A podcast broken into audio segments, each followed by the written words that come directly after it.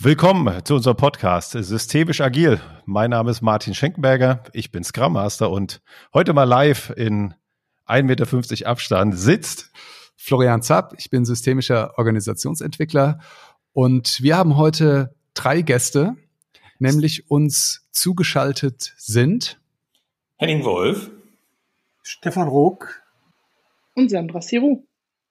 Herzlich willkommen, ihr drei. Schön, dass ihr unserer Einladung gefolgt seid und äh, das Experiment auch wagt, ähm, alle drei hier mit uns zu sprechen. Unser erster Podcast zu fünft.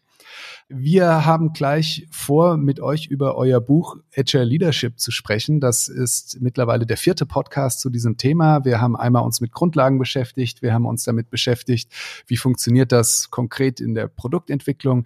Wir haben einmal schon so einen Ausblick in das Thema Data-Driven Leadership gewagt und sind auf euer Buch aufmerksam geworden, als wir uns mit diesem Thema beschäftigt haben, haben euch sozusagen auf dem kurzen Dienstweg angeschrieben und äh, gefreut, dass ihr sofort zugesagt habt. Bevor wir gleich in euer Buch einsteigen, würde uns und sicher auch die Hörerinnen und Hörer nochmal total interessieren, wer seid ihr, äh, was macht ihr, was verbindet euch mit diesem Thema?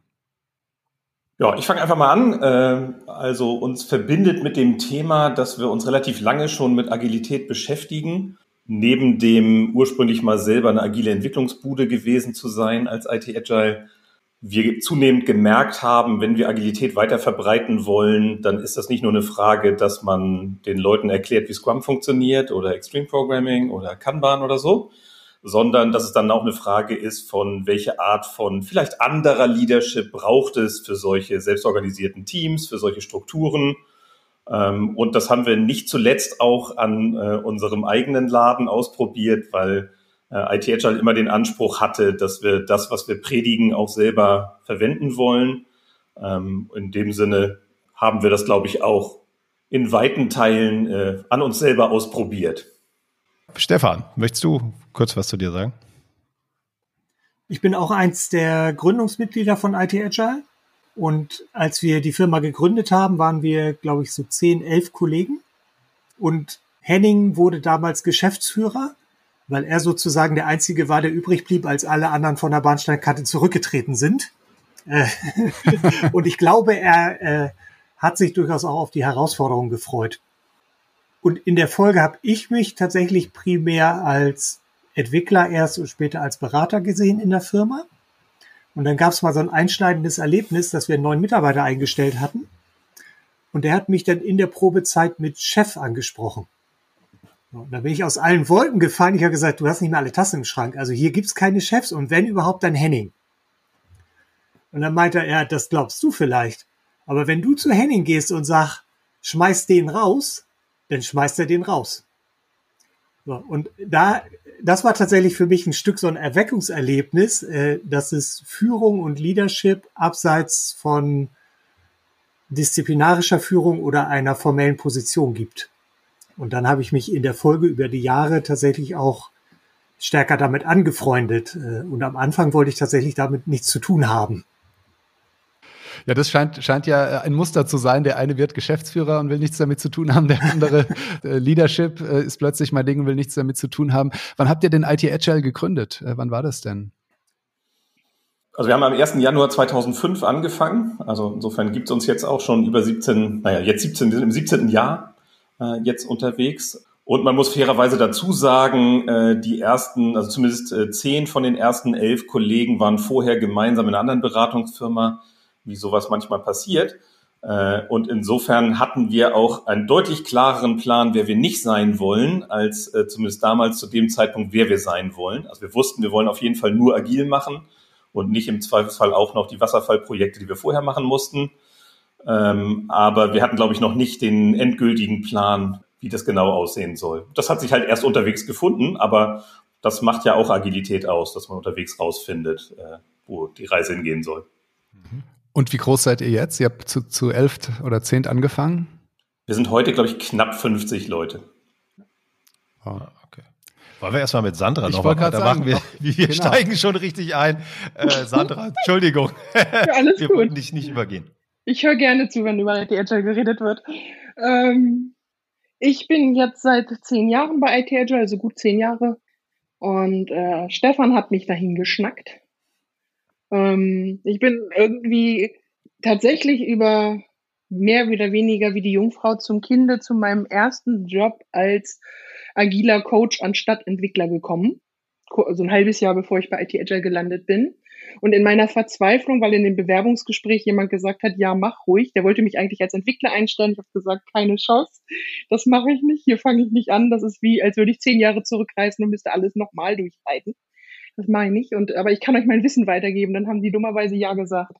So, und dann war ich auf einmal Coach und dachte so, äh, was mache ich jetzt? Und in meiner Verzweiflung bin ich zum Agile Coach Camp gegangen und habe mir zwei Schulungen bei IT Agile ange, äh, angeschaut, um zu sagen, wie unterrichte ich den Kram denn? Ich weiß zwar, wie Agilität geht, aber wie man das jemandem beibringt, keine Ahnung. Und dabei bin ich bei Stefan in einer Scrum Master Schulung, also der CSM Schulung gelandet. Und in einem Pausengespräch hat er irgendwann mal gesagt, wie, hat er so, so einen Nebensatz gesagt, wie wärst du, wenn ich bei IT Agile anfange? Ich sagte, never ever. Würde ich nicht machen. Und dann irgendwie, glaube ich, noch mal ein Pausengespräch später. Warum das denn eigentlich nicht? Ich sagte, boah, ihr seid nur Männer und so ein Haufen von Nerds. Geht gar nicht, mache ich nicht. Und guckte Stefan mich so an und sagte, na, und wenn das jede Frau denkt, dann bleibt das auch so. Und ich habe bis heute nicht verstanden, warum mich das erwischt hat. Also die Psychologie dahinter habe ich nicht kapiert, aber das hat mich irgendwie getriggert und habe ich mich da beworben und dann war es auch schnell. Also dann habe ich meinen anderen Job noch fertig gemacht, das halbe Jahr, dass ich unter Vertrag war und dann bei IT Agile angefangen. So bin ich bei IT Agile gelandet und ähm, tatsächlich, ich habe mir Jahre noch gefragt, wie konnte ich das eigentlich tun? Ich bin reisekrank, habe Auftrittsängste und ich lande in einer Beratungsfirma, wo man Sachen schult, Vorträge hält, vor Menschen steht. Okay, aber es ist halt passiert. Stefan hat es irgendwie geschafft. Und ähm, seit zwei Jahren bin ich dann jetzt Geschäftsführer von IT Agile und habe das eigentlich also diese Art von Rolle ist, glaube ich, jetzt auch nicht, wo man sagen wird, ist mir auf den Leib geschneidert und da schreit Sandra nach, ja, gibt mir Macht, das ist voll, was ich will. Ähm, und trotzdem wusste ich, das ist der nächste Schritt für Systems, das brauchen wir. Und ähm, Henning und Stefan haben auch eine Pause verdient. So, jetzt muss jemand anders ran. Und so bin ich rangekommen. Ja, das ja wirklich spannend. Äh, wie Florian sagte, auch äh, bis zu dir zieht sich das durch. es werden alle überredet. Äh, nein, aber das ist, das ist ja total spannend und das, das macht vielleicht auch aus bei euch, äh, wie ihr so seid und wie ihr zusammenarbeitet. Total gut. Also das, dieses Agile Leadership, das scheint sich ja bei euch im Unternehmen auch komplett durchzuziehen. Du hast jetzt schon was gesagt, so ähm, da werden mal die Geschäftsführerposten ausgetauscht, weil jemand eine Pause braucht. Ich könnte mir vorstellen, dass es da nicht viele Geschäftsführer gibt, die sagen, ich brauche mal eine Pause, weil das macht man ja nicht. Man ist sehr stark und man zieht das ja durch. Äh, ich finde das total spannend. Wie handelt ihr das bei euch im Unternehmen? Das mit der. Sag jetzt nicht mit überreden. Nee, nee, nee. das, das ich möchte noch eins vielleicht feststellen. Ich habe gesagt, er hat eine Pause verdient. Nicht, er hat gesagt, er braucht eine. Die Motivation war, glaube ich, ein bisschen anders. Und wenn wir darüber reden, dass wir jetzt Geschäftsführer rotieren, dann wirkt das auf die Außenwelt häufig so super radikal. Aber letztlich war der letzte Schritt nicht so groß, weil wir ein Stück weit das geerntet haben, was wir 10, 15 Jahre lang vorher angelegt haben. Also weil wir die Zeit über sozusagen in dem Maße, wie unser Wachstum das erfordert hat, Verantwortung und Entscheidungen dezentralisiert haben. als wir gestartet haben mit 10, 11 Leuten, Henning als Geschäftsführer, er hat die Mitarbeitergespräche geführt, die Gehälter, die Gehaltsverhandlungen gemacht, über Einstellungen entschieden, gegebenenfalls über Entlassung. So, und das geht natürlich nicht mehr mit 25 oder 30 Leuten. Und statt dann Hierarchie einzuführen, haben wir nach anderen Lösungen gesucht. Haben also Aufgaben dezentralisiert. Und als ich dann irgendwann als zweiter Geschäftsführer dazugewählt wurde, habe ich so eine Weile dann vor mich hingearbeitet und bin dann irgendwann zu Henning gegangen und gesagt, pass mal auf, mir ist was aufgefallen. Ich bin zwar Geschäftsführer, aber ich mache gar nichts in dieser Rolle. Wie ist es denn mit dir? Machst du etwa auch nichts oder verbirgst du das alles vor mir? Und dann meint Henning, nee, ich mache auch nichts. Und das war für mich so ein Moment der Klarheit, dass wir da schon total viel geschaffen haben. Also, dass wir einfach so, also im Wesentlichen ist es ein bisschen vereinfacht, ne? aber viel hat damit zu tun, Dinge zu unterschreiben, die andere entschieden haben. Und was wir dann noch dazu genommen haben, war darauf zu gucken, ob das System irgendwo hakt. Also ob es Lücken in unserem System der Selbstorganisation gibt. Und das haben wir da, nach dieser Erkenntnis äh, dann auch damals in der Rollenbeschreibung für Geschäftsführer festgehalten. Und das hat nach meiner Wahrnehmung auch in der Firma total viel Klarheit geschaffen, weil die Kollegen ähnliche Unklarheiten hatten wie ich. So, also da gab es Zuschreibungen von Geschäftsführer haben wir nur, weil das Gesetz das vorschreibt, aber die machen gar nichts. Äh, bis hin zu, wenn hier irgendein Mist passiert, dann macht die Geschäftsführung das wieder heile. So, und äh, nachdem das klarer wurde, ist zumindest nach meiner Wahrnehmung auch der Grad an Eigenverantwortung gestiegen in der Firma.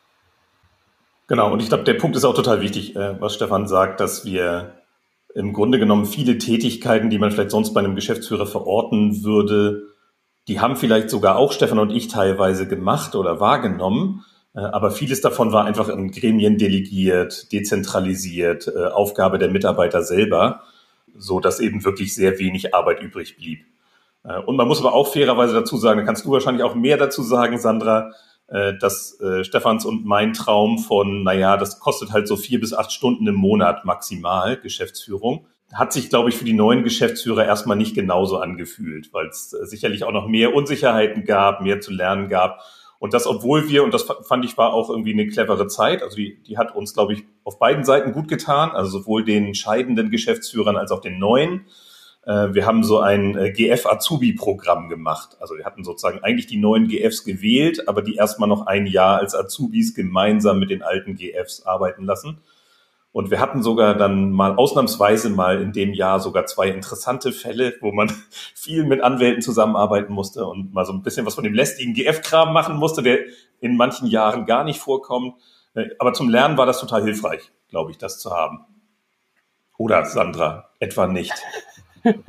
ähm, ja und nein.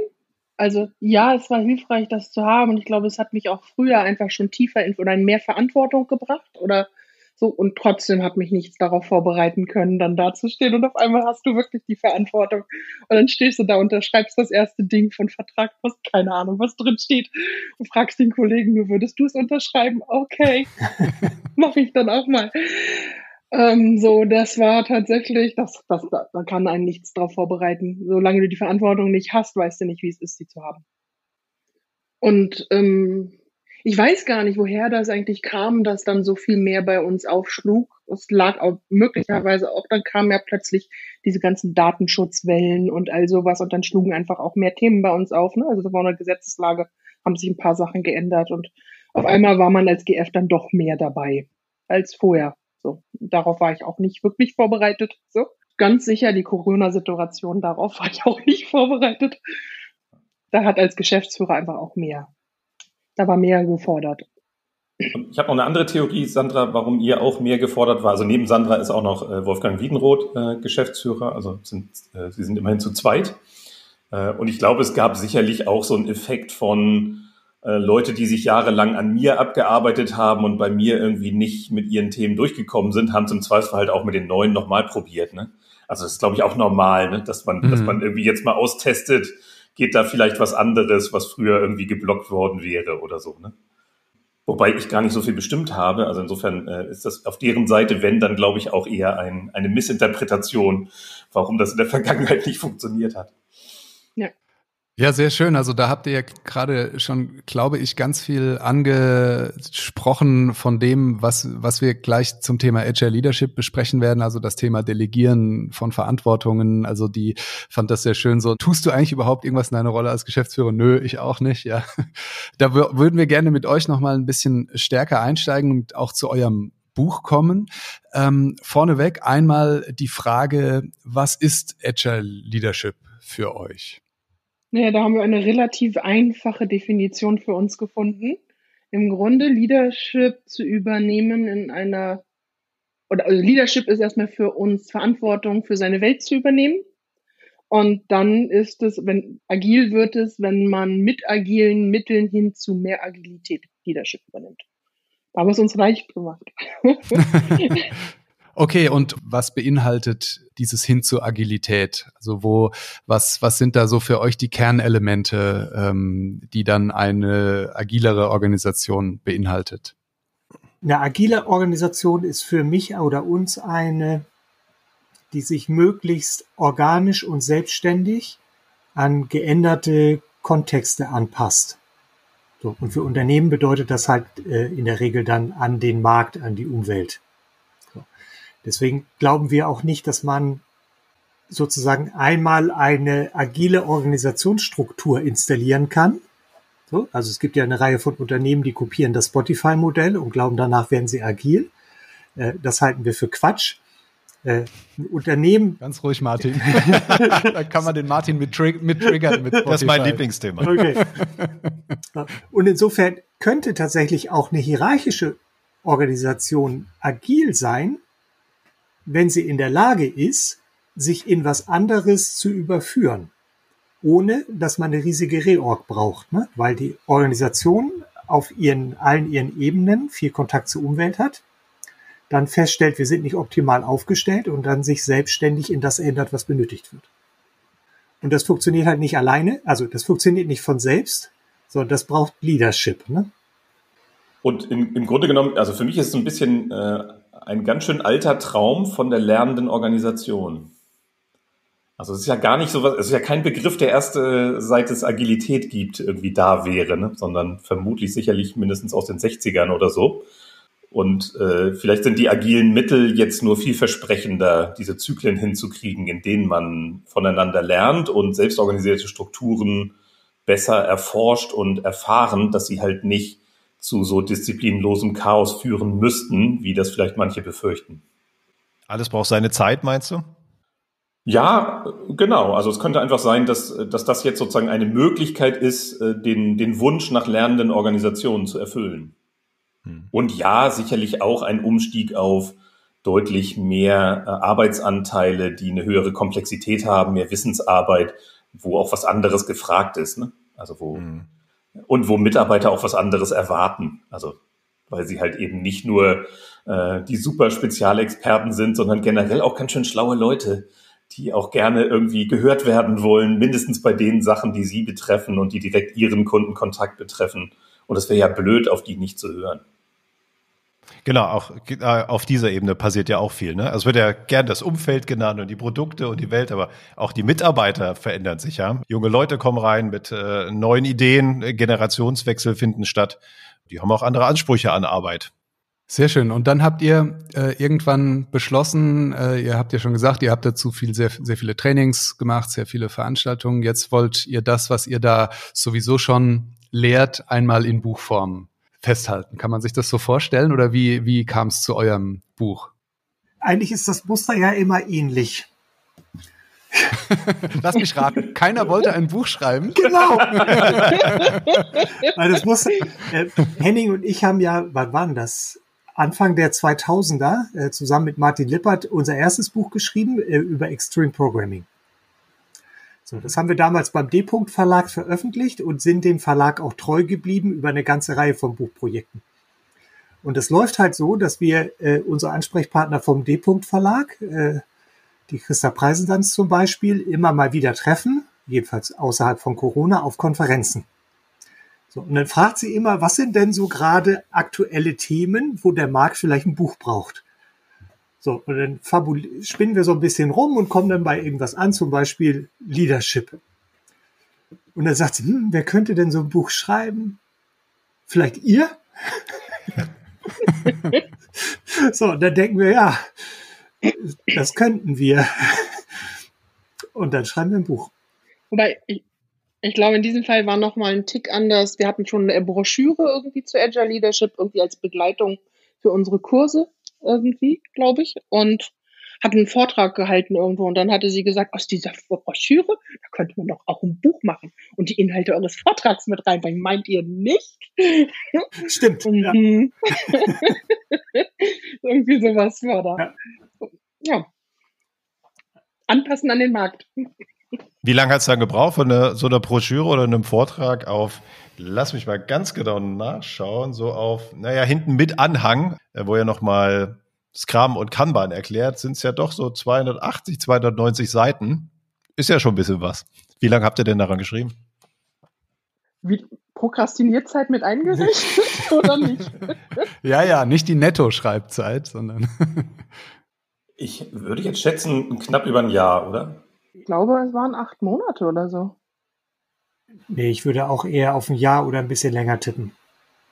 Aber. Dann okay. haben die beiden sicher recht. Aber ist ja gar nicht so wahnsinnig lange, ja. Also da ja. muss ich sagen, habe ich schon längere Buchprojekte erlebt. Also insofern. Wir auch. Sehr schön. Nee, und es, es, es, war tatsächlich, also es war schon ein ziemlicher Vorteil. Erstens, dass wir tatsächlich drei Autoren waren, äh, war ein Vorteil, uns da auch irgendwie arbeitsteilig äh, mit zu beschäftigen. Und gleichzeitig wir drei geben halt in, in unterschiedlichen Zweierkonstellationen gemeinsam Schulungen. Äh, mhm. Insofern hatten wir auch über das Material, finde ich, eine schon ziemlich gute äh, Vorstellung, was uns eigentlich jeweils so wichtig ist. Also insofern waren wir eigentlich, finde ich, ziemlich gut abgestimmt, so was das angeht. Und ich hoffe, dass man es im Buch auch halbwegs anmerkt, dass das so ist, äh, bei allem, was man so an Autoren auch an Arbeitsteilungen macht und was vielleicht manchmal dazu führt, dass Sprache man der einen oder anderen Ecke ein bisschen anders ist.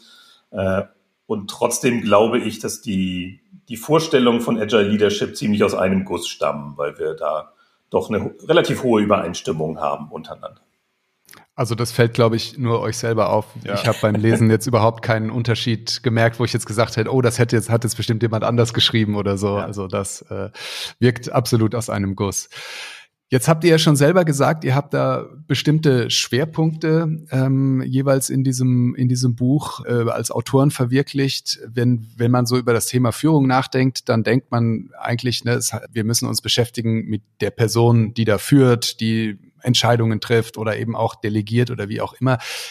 Ihr habt einen ganz anderen Ansatz gewählt oder einen sehr viel breiteren Ansatz. Ihr habt nämlich drei große Perspektiven auf das Thema Leadership gewählt. Wollt ihr uns dazu ein bisschen was erklären? Ich muss erstmal überlegen, wie es dazu wirklich gekommen ist. Ich glaube, wir haben tatsächlich ein bisschen, also wir haben ein paar Mal ein bisschen an der Struktur gespielt und irgendwann für uns festgestellt, so ein 20-Kapitel-Buch mit einfach 20 aufeinanderfolgenden Kapiteln ist irgendwie nicht toll. So, es gab aber unterschiedliche Aspekte zu berichten. Äh, und dann haben wir so eine Struktur gefunden, die uns, also mir zumindest immer noch ziemlich gut gefällt, äh, die das Ganze quasi unterteilt in so drei große Teile. Nämlich zum einen, und ich muss jetzt auch mal selber gucken, dass ich es nicht falsch benenne, einmal den Teil, der im Grunde mit Selbstleadership zu tun hat, weil wir glauben, dass gerade dieses Vorbildsein so einen unfassbaren Einfluss hat, den oft Führungskräfte unterschätzen. Also und äh, da, äh, das kann ich aus eigener äh, Anschauung äh, erzählen, wie viel ich das auch unterschätzt habe, wie oft Leute, auch wenn ich gerade gar nicht in der GF-Rolle unterwegs war, trotzdem mich an GF-Standards gemessen haben. Äh, das hat, glaube ich, die neuen GFs auch überrascht, wie plötzlich man von Kollege auf man wird mit anderen Augen betrachtet und es äh, werden auch andere Erwartungen an einen geweckt, also was das einfach alles bedeutet. Äh, und insofern haben wir, ja, insofern haben wir dem aber einen eigenen Teil gewidmet, ne? diesen, diesen Selbstleadership-Teil. Hm. Entschuldigung, also man wird vor allen Dingen sehr viel beobachtet, ne? Ja, ja, genau. Und das ist auch erstmal okay. Ne? Das heißt ja nicht, ich muss jetzt die anderen erziehen, dass sie aufhören, mich zu beobachten, sondern da steckt ja genau eine meiner Chancen drin, das heißt ja auch, über gutes Beispiel, gutem Beispiel vorangehen, habe ich ja auch plötzlich eine Power, also Einfluss zu nehmen, Veränderungen zu treiben und so, indem ich das konsequent vorlebe, was ich von anderen erwarte. Und umgekehrt, wenn ich das nicht tue, reiße ich auch mein ganzes Geplapper im Zweifelsfall wieder ein. Ne? Also wenn ich das nicht hinterher auch irgendwie einlöse, die, die Erwartungen, die ich auch an andere habe. Ähm, und im zweiten Teil geht es im Grunde genommen viel um Agile Leadership und Teams. Also viele Fragen von, wie geht's denn eigentlich um Teamarbeit, selbstorganisierte Teams? Äh, und da ist ja bei der Teamarbeit eben auch wichtig, also wir haben ja oft so eine Erwartung von, dass viel Arbeit in Teams passiert. Äh, und das, damit meinen wir sozusagen nicht nur das Fußvolk in Teams organisieren, sondern das heißt ja im Zweifelsfall sogar auch Führungsarbeit gemeinsam im Team gestalten. Und auch wenn sich, glaube ich, viele Vorstände heute sagen würden, na klar, sind wir hier ein Vorstandsteam, von außen betrachtet sieht das nicht nach Teamarbeit aus, was die machen. Ne? Da hat dann doch irgendwie jeder so sehr stark seinen Bereich und seine Bedürfnisse und da ist nicht so fürchterlich viel wir, sondern es fühlt sich dann eher nach ganz viel ich, ich, ich an. Äh, insofern ist das ein wichtiger Bereich, sowohl für die Teams auf der, also für alle Teams, die es auf verschiedenen Ebenen in der Organisation geben kann. Und dann gibt es schließlich noch den Teil, der sich quasi genau um Agile Leadership in der Organisation kümmert. Also auch um Fragen von, welche Organisationsstrukturen können das befördern, äh, dass es agiler wird, wie, wie kann man sozusagen eine Organisation aufbauen nach agilen Prinzipien. Und nicht zu unterschlagen gibt es noch einen vierten Teil, äh, der sich vor allem dem Thema gemeinsames Lernen widmet, was wiederum eigentlich auch äh, auf allen Ebenen einzeln, aber irgendwie ja auch gemeinsam äh, passieren sollte. Wir waren ja vorhin schon bei den lernenden Organisationen. Ja, Okay, wenn ich jetzt Führungskraft bin und die Idee habe in meinem Unternehmen, soll sich jetzt was ändern und ich am besten bei mir selbst anfange, was sind denn da so Punkte, die du mir mitgibst? Naja, äh, im Grunde genommen ist ja, glaube ich, sozusagen aus diesem Selbstführungsaspekt her geht es wahrscheinlich ja vor allem darum, dieses Bewusstsein zu schaffen, welche Power in meinem Beispiel liegt. Also wie viel Macht ich im Grunde genommen äh, da drin habe, äh, zum Guten und zum Schlechten. Ne? Also auch wie, wie blöd es laufen kann, wenn ich das, wenn ich nicht konsequent vorlebe.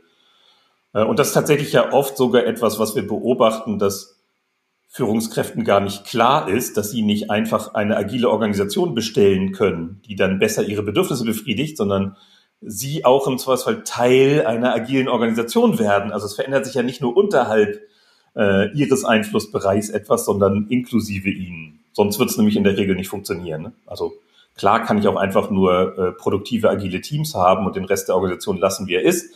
Aber das macht halt keine agile Organisation aus. Ja. Es braucht alle dazu, ne? Und vor allen Dingen Führungskräfte, die es ermöglichen und die Teams auch gedeihen lassen und mal machen lassen, ein Stück weit. Und das natürlich auch verstehen sollten, was in den Teams passiert, welche Dynamiken sich jetzt äh, bilden und ja, da auch eine Hand reichen. Einseitig wird es nicht funktionieren in einem Unternehmen, glaube ich. Da würde ich gerne ergänzen auf der einen Seite ja machen lassen und auf der anderen Seite auf keinen Fall machen lassen. Ähm, ja. so, also ich, es gibt halt, es geht ja auch nicht um Hands-off-Management. Es geht nicht darum, die machen das und dann hoffe ich, die Ergebnisse sind schon und irgendwann bin ich enttäuscht, sondern das ist ja, wie bin ich nah genug dran, wie werde ich wirklich zu einem Teil dieses Prozesses, wie mache ich klar, welche Erwartungen da sind, wie mache ich eigentlich Teams klar, ob sie ähm, in Anführungsstrichen die Leistung bringen oder die Sachen bringen, die wir brauchen als Firma. Ne? Also das ist auf der anderen Seite. Ne? Und ähm, wenn ich jetzt nicht mehr sage, was jemand machen muss, um das zu reichen, was wir brauchen, dann muss ich ihm halt auf der anderen Seite klar machen, was ist das, was wir brauchen. Also nicht die einzelnen Schritte dahin, aber die Klarheit stiften, was soll hier passieren, woran messen wir das, ähm, was versuchen wir hier gerade eigentlich zu erreichen und was soll eine Nische da drin oder der Beitrag, den wir von euch dafür brauchen. So, das passiert halt sehr oft leider nicht. Hm. Du sprichst die Disziplin an, ne? Die es haben muss auch. Naja, und auch ein, also es gibt kein Team, das keine Konflikte hat und keine Storming-Phase, wissen wir alle. Wenn die, woran sollen sie denn entscheiden, wer recht hat? Wenn nicht klar ist, wogegen wir das halten. Also ne, führt es uns dahin, dass wir erreichen, was, also die Ziele, die es gibt, jetzt wir die erreichen? Oder führt das, führt der Weg oder der Weg? Rechts oder links? Wie soll das ist und so und das natürlich wird dann nach Vorlieben entschieden, wenn es kein anderes Entscheidungsmaß gibt und wie sollen zwei dann Team A, Team mit, wie soll Hans mit Anna klarkriegen, ob nun Annas Weg oder Hans Weg? Das ist, hm. das ist gar, gar nicht nur um Disziplin, sondern um Orientierung und um ähm, Ausrichtung. Ne? Weil sonst, wenn völlig egal ist, was du tust, ist auch nicht befriedigend. Da sind wir ja dann schon in dem zweiten Aspekt, nämlich Teams. Was, ähm, also habe ich gut verstanden, so das Thema Selbstführung, Vorbild sein. Ähm, was ist jetzt ähm, die Hauptaufgabe, wenn ich mich Richtung agile Führung bewege in Bezug auf das Team? Ich habe jetzt eben schon gut verstanden, wo die, wo die Schwierigkeiten sind, aber wie kann ich da dann als, als Führungskraft unterstützen bei diesen Prozessen? Also es hat natürlich, insofern hat es auch mit Selbstmanagement zu tun. Das Erste, was ich wissen muss, die Klarheit ist, was sind die Do's und Don'ts oder wo sind Grenzen? Und mich dann auch sehr konsequent und deutlich mit diesen Grenzen umgehen. Also das ist Sachen, das ist Teambereich. Wenn mich ein Teammitglied fragt und wir versuchen mir die Entscheidung oder Verantwortung auf mich abzuwälzen, auch das wird vorkommen, weil es manchmal nicht bequem ist, dann ist klar, dass ich sage, nee, ist euer Job.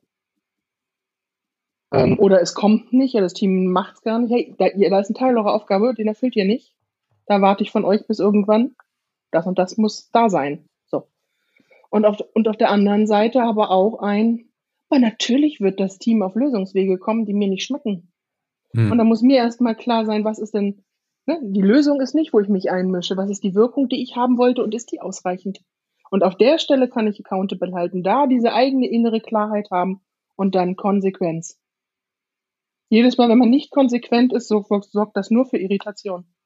Dann fehlt die Orientierung. Also wenn ich Leuten so viel Raum gebe, in den sie sich bewegen können, müsste halt der, der Rahmen irgendwie klar sein. Und dann ist der Raum klar und dann kann ich in dem gestalten. So. Aber den Raum muss ich klar kriegen und klar ziehen. Und das sind die wenigsten Führungskräfte gewohnt. Also Klarheit stiften. Mhm. Und äh, ist ein schönes Beispiel, äh, Sandra, ja auch für etwas, was dann auch wieder was mit der Selbstführung zu tun hat. Ne? Also mhm. woran liegt denn das, dass der Einzelne vielleicht nicht bereit ist, die Konsequenzen des Handelns eines Teams auszuliefern, ne? weil er selber konfliktscheu ist, weil er selber gerne möchte, dass sie, dass sie ihn gern haben oder so, ne? dass ihm irgendwie das wichtiger ist, als dass er das kriegt, was irgendwie eigentlich nach den nach der Vereinbarung irgendwie zu liefern gewesen wäre. Und ja, das ist eine Falle, ne? Das ist halt die Falle, die dann dazu führt, dass es irgendwie beliebig wird. Und äh, das passiert nicht nur in agilen Teams. Ne? Also das ist, glaube ich, generell eine Leadership-Falle, dass äh, viele Leute gar nicht so konsequent sind und äh, darauf bestehen, dass das, was vereinbart wird, auch konsequent gelebt wird. Und äh, das ist eine Falle, in die wir auch schon sehr oft getappt sind. Ne? Also ich, ich habe da sozusagen menschlich viel Verständnis für, dass einem das passiert. Mir ist aber auch klar, wenn ich diesen Anspruch habe, Führungskraft zu sein, dann ist das Teil meines Jobs, auch unangenehme Konsequenzen auszuliefern. Das gehört eben dazu, diesen Konflikt dann nicht zu scheuen, sondern in den Konflikt reinzugehen. Und wenn man es tut, ist ja oft die Erfahrung, dass da durchaus was Konstruktives bei rauskommen kann. Das ist ja erstmal nur in unserem Kopf was ganz schrecklich ist. Ich habe das zumindest meistens nicht als in der Praxis wirklich so schrecklich erlebt, äh, wie ich es mir vielleicht vorher ausgemalt habe. Und es kann trotzdem passieren und dann ist es trotzdem der Job. Es kann so unangenehm sein, es kann manchmal sogar ja. unangenehmer sein, als man erwartet hat. Da sagt man irgendwas und dann gibt es einen Aufruhr der Empörung über das, was man da irgendwie getan hat. Und das gehört dazu. Das muss man aushalten lernen und sagen, hey, hier ist, ist aber der Weg. Und, ich, und da kann man trotzdem empathisch sein, ne? Weil ich sehe, dass euch das wehtut. Und besser wissen wir es nicht. Das ist der Weg, das ist, was wir glauben, was wir brauchen. Ich fand dieses Beispiel eben so griffig. Da, das habe ich mal äh, ein Team, das ich begleitet habe, ganz stark erlebt, dass eine Führungskraft gerne durchaus gerne Dinge abgegeben hat, aber sich dann vorgestellt hat, dass das Team das genauso macht, wie er sich, wie er das selber gemacht hätte. Und wenn das nicht so war und das war nicht unbedingt besser oder schlechter, sondern einfach nur anders, dann war er total unzufrieden und hat es im Zweifel dann selber nochmal umgeschrieben, was dann dazu geführt hat, dass das Team absolut minimal nur abgeliefert hat, weil die gesagt haben, ist ja egal, der schreibt es eh nochmal so, wie es ihm passt. Er wiederum hat dann gesagt, ich würde echt gerne abgeben, aber immer wenn ich abgebe, kommt hier nur so, äh, so absolute Minimalleistung raus, ja. Wie könnte man da jetzt, wie würdet ihr da jetzt äh, eingreifen? Was würdet ihr denen raten, wenn die in so einem Teufelskreis drinstecken? Reden? ja, ist wahrscheinlich trotzdem eine Frage, wo, worüber man redet. Ne? Also es ist wahrscheinlich, äh, ist wahrscheinlich ein schönes Beispiel für, wie schwer das oft ist, den Rahmen äh, klar zu machen. Ne? Der hat ja angenommen, er hätte sehr klar erzählt, was er haben möchte. Aber so dann doch nicht. Und das heißt ja erstmal, wenn ich es dann anders kriege, merke ich ja nur, also dann kann ich es erstmal gegen meinen Rahmen halten, kann sagen, okay, aber es entspricht gar nicht dem Rahmen, den ich gesetzt habe. Oder ich stelle fest, boah, ich habe den Rahmen gar nicht so gesetzt, dass das Ergebnis rauskommt, was ich gerne hätte. Ne? Also das heißt, wir können uns da ja auch nicht anders als voranlernen. Äh, und das heißt wahrscheinlich sich auch eingestehen, im Zweifelsfall die Enttäuschung, dann ist die Täuschung jedenfalls weg, dass ich das noch nicht so gut erklären kann. Äh, und das ist, glaube ich, eine typische Falle beim Delegieren. Ne? So, also wie kriege ich das irgendwie, also gerade oft ja mit so einem mit minimalem Aufwand delegieren, weil wenn ich so genau erklären muss, dann kann ich es ja gleich selber machen. Ja, genau. So, auf der anderen Seite ist das ja typisch so, weil, also ich weiß nicht, wie das bei euch ist, Stefan und Sandra, aber ich hätte so, ein, so eine Idee von, äh, wenn ich Sachen delegiere, dann ist es wahrscheinlich beim ersten Mal eher mehr Arbeit, als ich würde es selber machen. weil ich es erklären muss, weil ich erklären muss, warum ich Sachen wie mache. Also erst recht, wenn ich so Leadership und Entscheidungsfragen abgebe, ist das erstmal mehr Aufwand. Das zahlt sich halt erst später aus. So. Und das heißt ja nicht, dass man bei allem dann zehn Jahre warten muss, bis es sich auszahlt. Ich glaube, bei vielen Sachen geht's halt auch schon deutlich schneller. Ähm, aber es ist halt kein sofort Geld, sofort Zeitsparen. Und was ich total nützlich finde für den Dialog, den Sandra angesprochen hat, also zwei Alternativtechniken. Das eine ist das Konzept von Briefing and Backbriefing. Das heißt, ich versuche klarzumachen, was warum erreicht werden soll. Das Team macht sich dann Gedanken, wie sie vorhaben, das zu erreichen und erklären mir das. Und die Erklärung ist nicht dafür da, damit sie sich auf dieses Wie committen, sondern damit ich prüfen kann, ob sie es richtig verstanden haben. So, das ist eine Möglichkeit, um in den Dialog zu kommen. Und ein anderes Konzept, das wir von Christopher Avery gelernt haben, was auch in dem Buch drinne ist, ist der Unterscheide zwischen Assigned Task und Clear Goal. Also es gibt die von außen, von außen vorgegebene Aufgabe, die zu erledigen ist. So, äh, beispielsweise übernehmt die Wartung für dieses System. Und jetzt ist die Idee, dass das Team selbst mit einem sogenannten Clear Elevating Goal kommt, also einem eigenen erhebenden Ziel. Und er bringt als Beispiel dafür ein Team äh, in einem Autokonzern, das die Aufgabe hatte, Wartung zu übernehmen und als Clear Elevating Goal formuliert hat, äh, wir sorgen dafür, dass die Produktion niemals wegen fehlender Teile stillsteht. So, die waren verantwortlich für ein System für Supply Chain Management. So, und darüber kann man auch nochmal gegenprüfen. Passt dieses Clear Elevating Goal, das mir jetzt präsentiert wird, zu dem, was ich will? Oder sind die jetzt völlig woanders abgebogen? Und mhm. ich habe also eine Sache, glaube ich, bevor man in den Dialog gehen kann, die wieder auf Selbstmanagement oder Selbstführung einzahlt, ist, wir haben die Tendenz, wenn wir unser eigenes Handeln bewerten, ähm, unser Handeln mit unserer Intention abzugleichen, nicht mit der Wirkung, die wir durch das Handeln erzielen. Das heißt, ich habe die beste Absicht und ich glaube, ich habe erklärt und denke dann, mein Job ist durch, aber ist er nicht. Das nächste, was es gibt, ist zu gucken, erziele ich die, also passieren die Dinge, die ich erwarten würde, die jetzt passieren. Und wenn die nicht passieren, dann ist ja die Frage, hm, okay, sind die Sachen, die da gerade passieren, möglicherweise sogar nützlicher als das, was ich im Kopf hatte, dann passe ich meine Absicht an. Ähm, oder ähm, geht das in eine Richtung so, oh nee, da wollen wir nicht hin, dann habe ich wohl nochmal nachzuarbeiten. Also da muss ich anders handeln. Ähm, weil Intention schön und gut, aber wenn sie nicht wahr wird, ähm, dann ist nicht, sind das nicht, ist es nicht das Problem der anderen, sondern ich muss dann halt anders handeln. Zumindest als wenn ich Führungskraft bin, sollte das mal mindestens mein Anspruch sein, da dann in eine andere Handlung zu kommen. Weil ich bin für, dafür verantwortlich, dass da passiert, was passieren soll.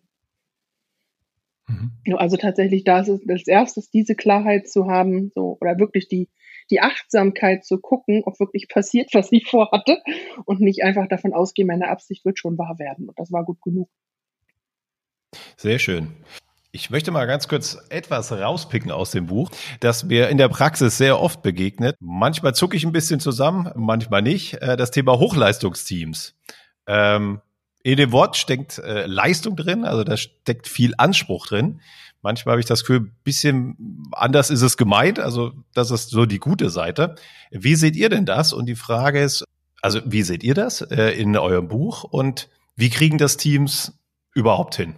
was für mich ein Hochleistungsteam ist, ist ein Team, das in der Lage ist, äh, wo die Summe mehr will als die, als die, also als die Einzelteile. Das in der Lage ist, im Grunde Synergien zu heben und als Team irgendwie coolere Sachen zu machen, als würde jeder sein Ding einzeln machen. Das ist für mich ein Hochleistungsteam. Und dafür ist das, was wir halt gerade schon hatten, dafür ist Klarheit, woran wir Erfolg messen. Ähm, und, und auch ein kleines gemeinsames Ziel, also damit man zusammen drauf steuern kann und Synergien in diese Richtung finden kann.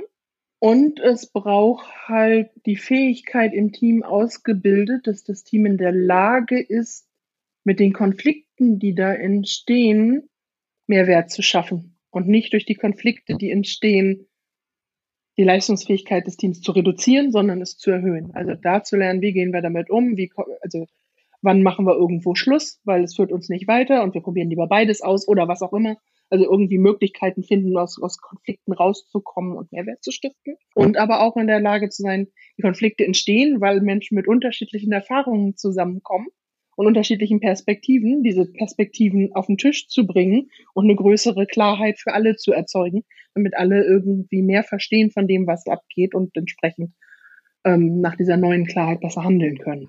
Würdest du Klarheit auch mit dem Flow zusammenbringen? Wenn es klar ist, was ich tue, kann ich auch in so einen Flow kommen, weil ich ja weniger hinterfragen ja. muss, weil es ist ja klar. Das ist eins von zweien. Ne? Also ohne Klarheit kein Flow. Du kannst nicht, also für Flow brauchst du im Grunde, wenn man so will, immer wieder, ich muss wissen, wohin ich unterwegs bin. Und ich brauche auch aber auch Feedback, ob ich mich in die Richtung bewege. Und den Teil habe ich jetzt gerade noch nicht gesagt. Also ein Stück weit die Rückkopplung, ob wir uns aufs Ziel zubewegen und zwar möglichst früh. Am besten sofort. Dann kannst du Flow entwickeln. Und ich möchte zumindest nochmal darauf hinweisen, dass sich Flow in einem Team deutlich anders anfühlen kann als Flow alleine. Während Flow alleine oft eher zu Stille führt, führt Flow im Team zu so einem, ich nenne das immer so ein Bienenstockgefühl. Also ist so ein, alles, alle sind so in der gleichen Resonanz und es gibt so ein, so ein, so ein Summen im Raum, möchte ich sagen. Man kann an den Dialogen und die Art, wie das geht und wie schnell Dinge passieren und wie die Leute aufeinander reagieren, sehr deutlich hören, das Team ist im Flow. Bienenstockgefühl, das, das gefällt mir gut. ja. Ja. ja, schön. Ja, es hat mich, äh, Genau, meine zweite Frage war ja, wie, wie kommen Teams dahin? Naja, einen wichtigen Aspekt hat Sandra ja genannt, ne? Also zu sagen, wir müssen in die Konflikte gehen, damit Synergien entstehen können. So. Und einen zweiten Punkt, den sie genannt hat, ist, wir brauchen Klarheit.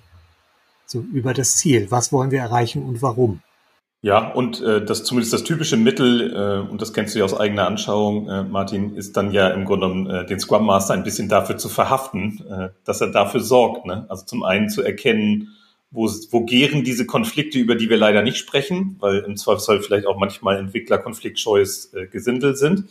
So, also so wie wir alle äh, wahrscheinlich oft Konflikte äh, oder es auch oft einfach bequem ist, Konflikte zu vermeiden. Ne? Also es ist ja erstmal total menschlich, dass man es tut, äh, aber eben nicht nützlich, wenn ich ein Hochleistungsteam äh, haben möchte.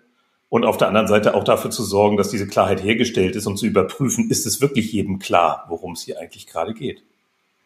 So, das ist ja auch manchmal nur so eine Pseudoklarheit. Ne? Also ich habe den Satz verstanden, grammatisch. So, aber habe ich jetzt wirklich verstanden, was von mir erwartet wird und wann es besser ist und wann es äh, nicht so eine tolle Leistung wäre? Ne? Das, das, darum geht's ja schon auch. Ne? Und dann gibt's ja, glaube ich, einfach noch eine ganze Reihe äh, von Dingen, äh, die man tun kann, damit äh, Teams gut miteinander arbeiten können. Und das ist ja sehr unterschiedlich, hängt ja auch ein bisschen von den einzelnen Leuten ab. Ne? Also manche Leute sind halt eher sachorientiert und denen ist es wichtig, dass man äh, überhaupt erstmal in die gemeinsame Arbeit kommt. Äh, dann mögen sie auch ein Bier trinken und anderen ist das im Grunde genommen wichtig, dass man mit Bier trinken anfängt, weil sie ein Gefühl haben, von ich den als Mensch nicht kenne, dann habe ich auch keine Lust, mit denen an Sachen zu arbeiten. Und das ist dann doch irgendwie so unterschiedlich und spezifisch, dass man, glaube ich, wieder auf seine eigenen Teams gucken muss und sich voranlernen muss, wie, wie man das für die am besten hinkriegt. Eine Ergänzung würde ich gerne noch machen, weil ich habe gerade wieder, wir haben viel über Konflikte geredet und ich glaube, es lohnt auch nochmal Konflikte zu unterscheiden. Es gibt einmal Konflikte, die was mit unserer Zielerreichung zu tun haben und anderes sind persönliche Befindlichkeiten. Und ich glaube, dass bei persönlichen Befindlichkeiten oder ich mag jemanden nicht oder der triggert mich, weil er mich an meinen Vater erinnert oder was auch immer da so hinterstehen kann, da ist tatsächlich eher ein Mentoring in Sachen Selbstleadership hilfreich, als dass wir das im Team auskaspern. Ne, also im mhm. Grunde sind wir ja um, da im Unternehmen da, um gemeinsam irgendwie auf professionelle Weise gut zusammenarbeiten zu können und beide für das Team zu brennen und miteinander was erreichen zu wollen.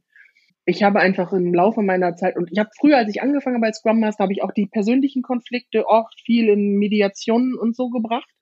Und ich stelle aber, habe immer häufiger festgestellt, dass das mehr, fast mehr zu Verletzungen und Distanz führt und gar nicht zu sondern dass es viel mehr hilft, ähm, Leuten dabei helfen, Perspektivwechsel zu begehen, sich mal in die Schuhe des anderen zu setzen, also und das mit einer Einzelarbeit, da brauche ich den anderen oft gar nicht, damit zu arbeiten und zu sagen, hier, wir müssen nur dahin kommen, dass ihr miteinander gut arbeiten könnt und dass du dich wieder aufs Ziel konzentrieren kannst mit ihm gemeinsam und nicht immer wieder in diese Triggersituation kommt. Das wäre mir noch wichtig, weil ich das einfach, ich habe schmerzhaft lernen müssen und vielleicht müssen das nicht alle lernen. So schmerzhaft wie ich. Ja, da, da schließe ich mich gerne an. Ich war äh, vorher ja zehn Jahre fast bei der Deutschen Lufthansa und auch in einem Bereich, wo das Thema Konfliktmanagement äh, dazugehört hat. Und ähm, es gibt so ein, ja, so, so diese Idee, ne, Konfliktparteien müssen einmal alles auf den Tisch bringen, was sie da so an, an Konflikt äh, und Kränkungen und so haben und dann wird es bereinigt. Und genau wie du sagst, alles, was so auf der persönlichen Ebene ist, ist dann oft viel schlimmer und hilft überhaupt nicht weiter. Und ähm, ich denke, der Maßstab muss immer sein, was braucht man, um gut zusammenarbeiten zu können und nicht, was braucht man, damit man, weiß ich nicht, ein Liebespaar oder, oder beste Freunde oder was auch immer werden kann. Und das verwechseln manche. Und mhm. ähm, das brauchen wir gar nicht, sondern wir brauchen die Ebene der Zusammenarbeit. Insofern finde ich das eine sehr griffige Unterscheidung zu sagen, löst die Konflikte, soweit sie eure Zusammenarbeit behindern, nicht soweit ihr vielleicht persönliche Anteile und Themen daran habt. Florian, da steckt für mich noch ein wichtiger Punkt dran, glaube ich, äh, der vielleicht auch manchmal zu einem Missverständnis äh, führt, was jetzt so agile Teams ausmacht oder vielleicht sogar agile Organisationen und glaube ich ein Missverständnis, was wir selber als Firma auch mit uns rumgeschleppt haben, nämlich, äh, dass die Leute glauben, hier elf Freunde sollt ihr sein oder so. Mhm.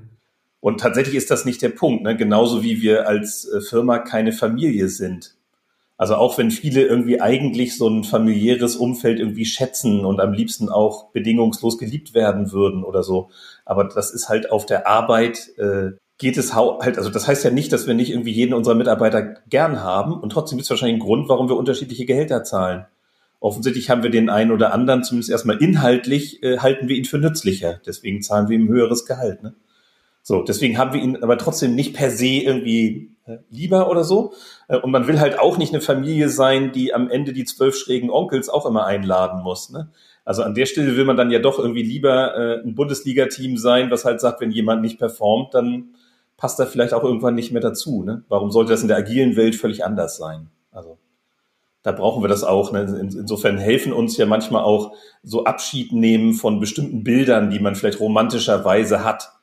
Und ich glaube, Familie ist so eins, das, und das hat äh, wahrscheinlich bei mir auch damit zu tun, dass wir, äh, als wir noch elf oder 15 oder vielleicht auch knapp 20 Leute waren, da war das auch noch vielleicht halbwegs stimmig, dass das irgendwie auch ein familiäres Umfeld war. Aber je größer man wird, umso schräger wird das. Hm. Also ganz davon ab, dass ja auch niemand von uns noch so eine Großfamilie kennt und wie das wirklich ist. Sonst würde man auch nicht auf die Idee kommen, ein romantisches Bild davon zu haben, dass das toll wäre, eine Familie mit 35 Leuten zu haben. Ne? Also ist auch Arbeit. Bestimmt. In der Größe. Ja, und, und wahrscheinlich nicht alles nur Hochleistung. Ja, ja. Aber da sind wir ja schon auf eine, also mit der, mit der sozusagen Metapher, wie sehe ich die ganze Organisation ähm, bei dem dritten großen Komplex, den euer Buch ja ausmacht, den wir noch bisher so ein bisschen ausgeblendet haben, nämlich die Frage der Organisation. Wie ähm, hängt das jetzt zusammen mit dem Thema Agile Leadership? Na, wir unterscheiden da gerne zwischen Arbeit im System und Arbeit am System. Arbeit im System bedeutet, mhm. businessrelevante Ergebnisse zu erzielen. So, ne? Also ein Team, das Software entwickelt, das äh, tut diese Arbeit im System. Und unsere Erfahrung ist, unsere Wahrnehmung, dass der Großteil von Führungskräften in Unternehmen 150 Prozent ihrer Arbeitszeit im System arbeiten. Also sie definieren Ziele, sie kontrollieren, ob das erreicht wurde, sie arbeiten mit Mitarbeitern idealerweise daran, dass diese Ziele erreicht werden können, stimmen sich ab in Meetings. Was fehlt. Und löschen ist, Feuer. Und löschen Feuer, genau. Eskalationsinstanz, äh, Feuer löschen, diese ganzen Geschichten. Entscheidungen für andere Fällen. Was fehlt, ist das Arbeiten am System. Das bedeutet, das Unternehmen als System leistungsfähiger zu gestalten. Ja? So, und das wäre ein erster wichtiger Punkt aus unserer Sicht für Leadership auf Organisationsebene, dass überhaupt mal Führungskräfte anfangen, sich mit diesem Thema zu beschäftigen. So, und das, wahrscheinlich ist es nicht sinnvoll, dass man jetzt nur am System arbeitet, äh, weil man dann natürlich auch Gefahr läuft, den Kontakt zu verlieren äh, zur eigentlichen Arbeit aber dass man da ein Mindestmaß sicherstellt. So, und dieses Arbeiten am System, wenn wir jetzt in Richtung agile Organisation wollen, bedeutet aus unserer Sicht zu einem wichtigen Teil mehr Kontakt zum Markt herzustellen. Also wir sprechen auch von Feedback-Zyklen. Also mehr Mitarbeiter an mehr Stellen sollen direkter spüren, ob das, was man tut, die Wirkung am Markt hat, die wir als Unternehmen gerne hätten. Damit sie dann auf Basis dieses Feedbacks mitmachen können, die Organisation so anzupassen, wie es notwendig ist. Diese Feedback-Zyklen zu installieren. Und das nochmal aufzugreifen, was wir vorher hatten. Wenn man am System arbeitet und nicht nur im System, dann wird vielen Managern mit der Zeit klar, warum sie in Teams zusammen irgendwie wirkungsvoller sein können. Weil sie gemeinsam tatsächlich die Organisationen dann, äh, also mehr Einfluss haben, da irgendwas zu bewegen und tatsächlich dafür zu sorgen, dass was passiert. Also wir erleben das bei uns zumindest bei einigen Transitionen, wenn Führungskräfte das tun, dann stellen sie auf einmal fest, jetzt verstehe ich es. Jetzt verstehe ich, warum ich euch brauche, also die anderen. Das brauche ich nicht, wenn ich meine Mitarbeiter führe.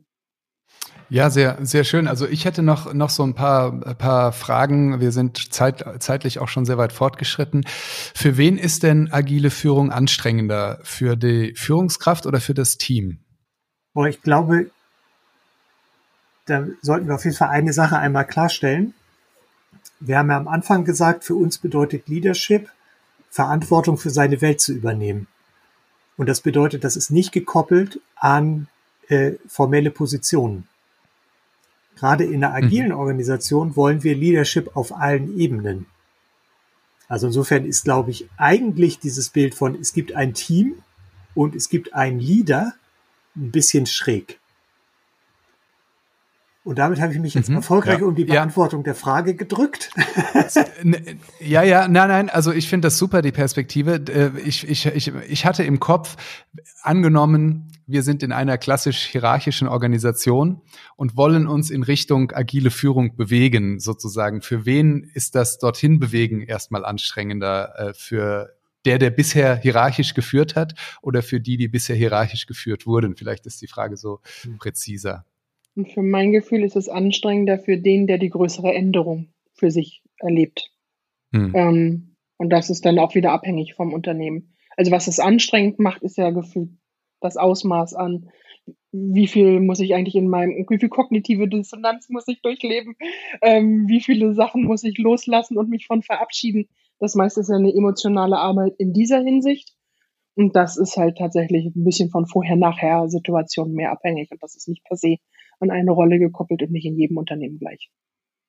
Äh, und von außen betrachtet, aus unserer Erfahrungswelt, äh, würde ich sagen, dass es für insbesondere Führungskräfte auf mittlerer Ebene äh, die höchsten Herausforderungen hat, weil die erstmal zumindest erstmal die Vermutung haben oder die höchste Unklarheit, was eigentlich für sie an Arbeit und Organisation oder so übrig bleibt. Ähm, und ich glaube, es hat auch was mit unserem, mit einem blinden Fleck zu tun, den wir selber haben. Also wir haben ja vorhin schon ein bisschen erzählt, dass wir durchaus ja selber auch agile Führungsprinzipien für uns intern bei IT Agile einsetzen.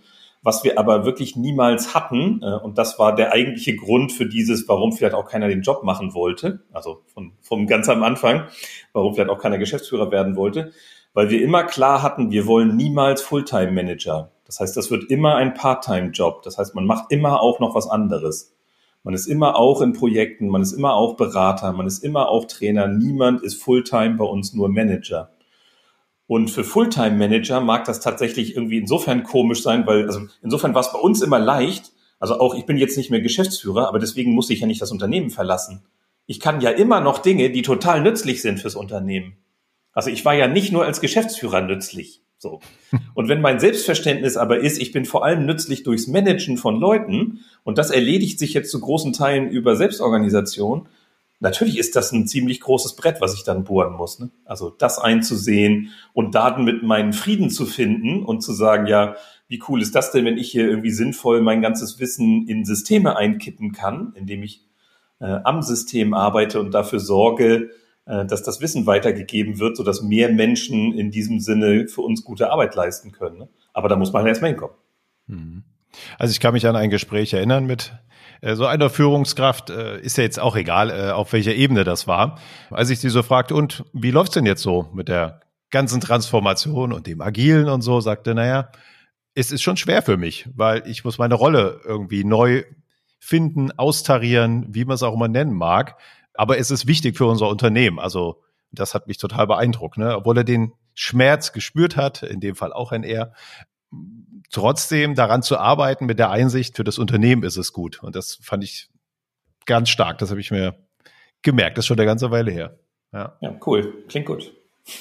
Ja, also all das und noch viel mehr äh, ist in eurem neuen Buch zu finden. Agile Leadership heißt es, einfach nochmal hier genannt. IT Agile im D-Punkt Verlag erschienen mit so ein paar Wölfen drauf. Leitbildführung gefällt mir sehr gut an der, an der Stelle. Ja, mir also auch. da ist un unglaublich viel drin. Also wir, also Florian und ich äh, haben zusammengesessen und sagen, okay, wie stellen wir denn die Fragen zusammen? Weil wirklich viele super interessante Themen sind und man ganz viel daraus lernen kann und wir schon ganz viel daraus gelernt haben. Richtiges Handwerkszeug, ich glaube, das Wort spiegelt das gut wieder. Ich sage schon mal Dankeschön. von meiner Stelle, vielen Dank, Florian. Ja, vielen Dank euch.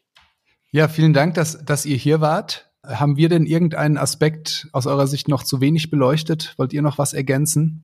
Naja, ich glaube, wir könnten noch einmal die Weltverbesserung ansprechen, äh, die, Gerne. Uns, die, die sozusagen durchaus unser geheimer Plan dahinter ist. Äh, weil Pinky und glaub, der Brain. naja, äh, ich, ich glaube, es geht uns ja schon darum, dass wir glauben, gerade in der Art, wie sich unsere Umwelt verändert, wie sie komplexer wird, wie wir verschiedene Trends sehen von Individualisierung, mehr Menschen, die sinnvoll arbeiten wollen, wie wir auch Krisen sehen, und ich meine jetzt nicht nur Corona, sondern vor allem die Klimakrise, wie es einfach notwendig wird, anders zu handeln und viel schneller zu lernen, wie man anders handelt, weil wir können jetzt nicht 30 Jahre auf irgendeinen Kram warten, bis der sich endlich durchsetzt. Brauchen wir, glaube ich, mehr davon, äh, damit unsere Welt besser wird. Und ich habe tatsächlich auch ein ganz egoistisches Motiv da drin. Äh, ich möchte einfach mit mehr Firmen zu tun haben, die so arbeiten und mich so als Kunde behandeln ich möchte als Kunde auch so behandelt werden, für voll genommen werden mit meinen Bedürfnissen. Und ich möchte lieber, dass mir Anbieter sagen, und deine Bedürfnisse haben wir nicht vorzubedienen, als dass sie rumeiern, nur um das Geschäft zu machen. Dann gehe ich lieber woanders hin, suche mir jemand anders.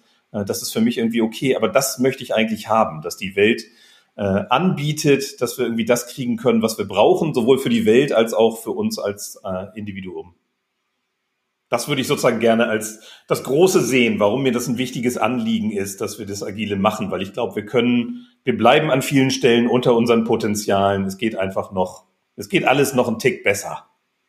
Das will ich gern sehen. Super. Ich bin in der richtigen. Firma.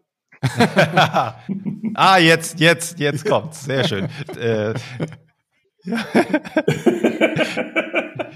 Ja, da freuen wir uns doch, dass wir da einen kleinen Teil zu beitragen konnten, dass du ja. jetzt das Gefühl hast, äh, genau richtig angekommen zu sein.